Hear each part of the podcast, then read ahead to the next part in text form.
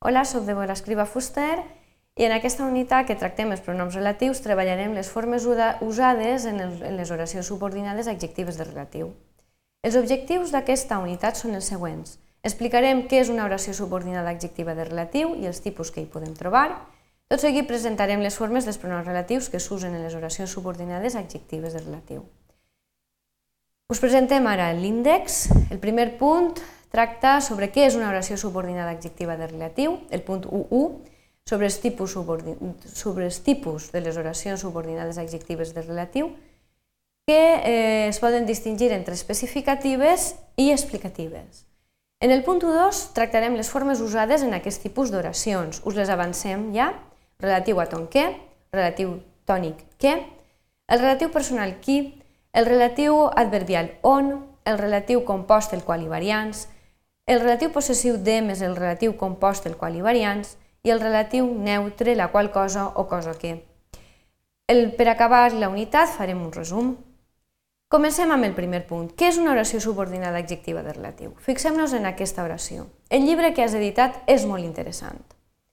Aleshores, el que fem és primer aïllar entre claudators el que seria l'oració subordinada adjectiva de relatiu, encapçalada per pronom relatiu a ton que, que fa d'enllaç entre el que és l'oració subordinada pròpia i després el que és l'oració principal representada doncs, per eh, l'antecedent el llibre. Aleshores, l'oració principal quedaria així. El llibre és molt interessant. Fixem-nos que nosaltres, eh, si, si veiem quina és l'oposició que ocupa l'oració subordinada adjectiva de relatiu, equival a l'oposició que, que ocuparia un adjectiu. Per exemple, podríem dir el llibre nou és molt interessant o el llibre editat és molt interessant. Però, si gastàrem un adjectiu, tant editat com nou, el que perdríem seria una informació extra. I això és el que ens proporciona haver utilitzat una oració subordinada. És a dir, si sabem que hi ha una persona que ha editat aquest llibre. En els altres dos exemples, doncs no, sabem que el llibre és nou o que el llibre ha estat editat, però no sabem per qui. Això és el que hauríem de pensar una miqueta a l'hora de, de, de construir aquest tipus d'oracions.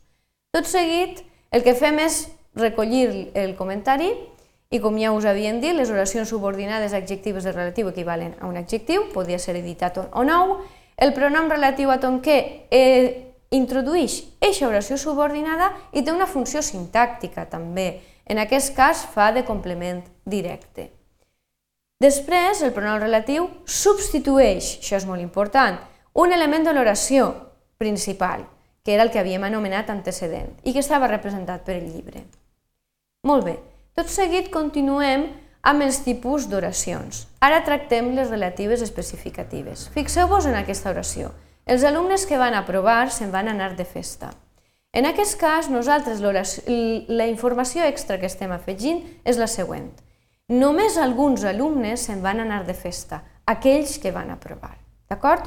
Comparem-ho amb les explicatives i fixem-nos que, en aquest cas, diríem així, els alumnes que van aprovar se'n van anar de festa. Ja només entonant l'oració ens fixem que estem fent unes inflexions en un lloc determinat. Eixe lloc està representat per l'oració subordinada eh, doncs, adjectiva explicativa, que normalment, quan ho traslladem a la llengua escrita, sempre va aïllada entre comes. Aleshores, quina és la informació extra que hem afegit? Doncs en aquest cas hem afegit una informació suplementària sobre el nom antecedent, els alumnes. Tots els alumnes se'n van anar de festa i se'ns informa, a més, que tots van aprovar. Aleshores, Remarquem novament que l'explicació inserida ha d'anar entre comes.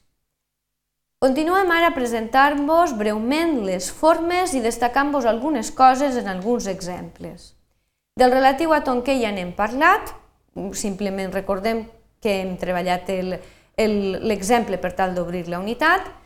Continuem amb el relatiu tònic que, del qual us podríem destacar que aquest relatiu sempre va, accent, va accentuat de, amb, amb, amb l'accent obert i que va precedir de preposició àtona. L'exemple, la ploma amb què escric és un regal de mon pare.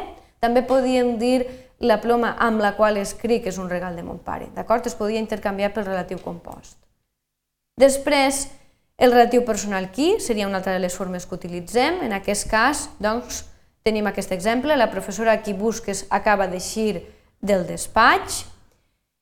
En aquest cas, la, la forma del relatiu personal va precedir per la preposició àtona a. Es podia intercanviar també pel relatiu compost, podríem dir la professora a la qual busques acaba d'eixir del despatx. Continuem amb més formes. El relatiu adverbial, on, en aquest cas, el relatiu adverbial on sí que us volem cridar l'atenció que normalment s'ha d'utilitzar en llocs que són físics. Si fora un lloc figurat, que no fora pròpiament un lloc, com per exemple negoci, projecte, com és l'exemple que us presentem tot seguit, doncs haurien d'utilitzar el relatiu compost, d'acord? En aquest cas normalment no són intercanviables. Continuem amb el relatiu compost el qual hi variants. En aquest cas, aquest, aquest eh, relatiu compost normalment sol anar sempre precedit de preposició àtona. Fixeu-vos en l'exemple, aquest és el científic del qual et vaig parlar i hem vist que en alguns pronoms es pot intercanviar també. I continuem presentant-vos més formes, el relatiu neutre, la qual cosa i cosa que, i d'ací us volem destacar que normalment eh, l'estructura, la qual cosa, doncs, sol utilitzar-se en registres formals i després l'estructura, cosa que sol eh, utilitzar-se en registres més informals. Fixeu-vos en els exemples. Joan acceptar la invitació a l'exposició, la qual cosa em va alegrar, i la meva xiqueta fa 6 anys avui, cosa que hem de celebrar.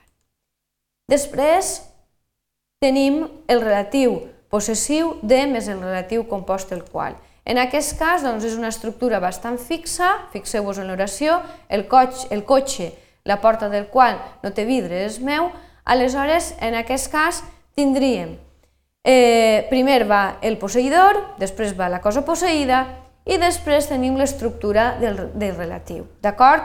Aquest també és bastant interessant.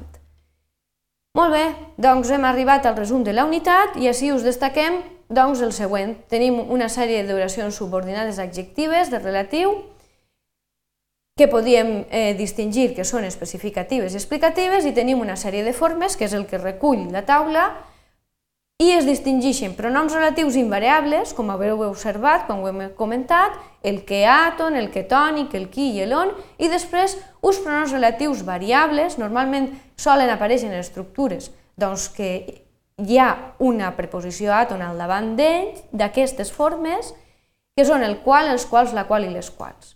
Tot seguit doncs, us proporcionem una bibliografia i uns recursos perquè pugueu continuar estudiant el tema i simplement el que fem és doncs donar-vos les gràcies per la vostra atenció.